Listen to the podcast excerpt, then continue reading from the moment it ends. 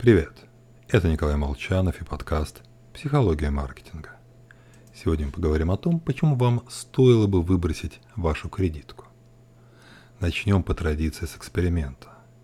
Как-то раз Прилечь и Сейместер устроили закрытый аукцион. Разыгрывались билеты на спортивные соревнования. Половине участников сказали, что билет необходимо оплатить исключительно наличными. Другим, что кредитной картой. Те, кто использовал кредитку, в среднем платили в два раза больше. По сути, это означает, что психологическая стоимость доллара с кредитной карты равна 50 центам настоящего, бумажного доллара. Точнее, была равна. Эксперимент верен. Однако, хоть на него аналогичные исследования ссылаются до сих пор, мир изменился.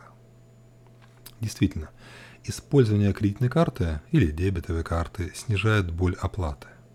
Мы не достаем денег, не видим, как в кошельке уменьшается их количество. Только раньше отчетность по кредитной карте приходила раз в месяц, по почте.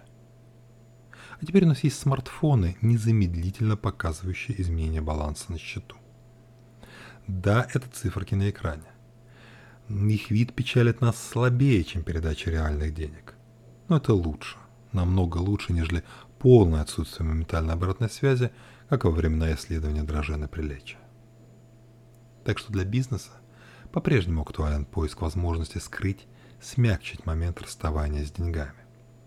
Бесконтактная оплата с телефона – хорошо – кстати, в исследовании Фабрии Царовола 2019 года особой разницы в психологии оплаты с карты или смартфона не нашли.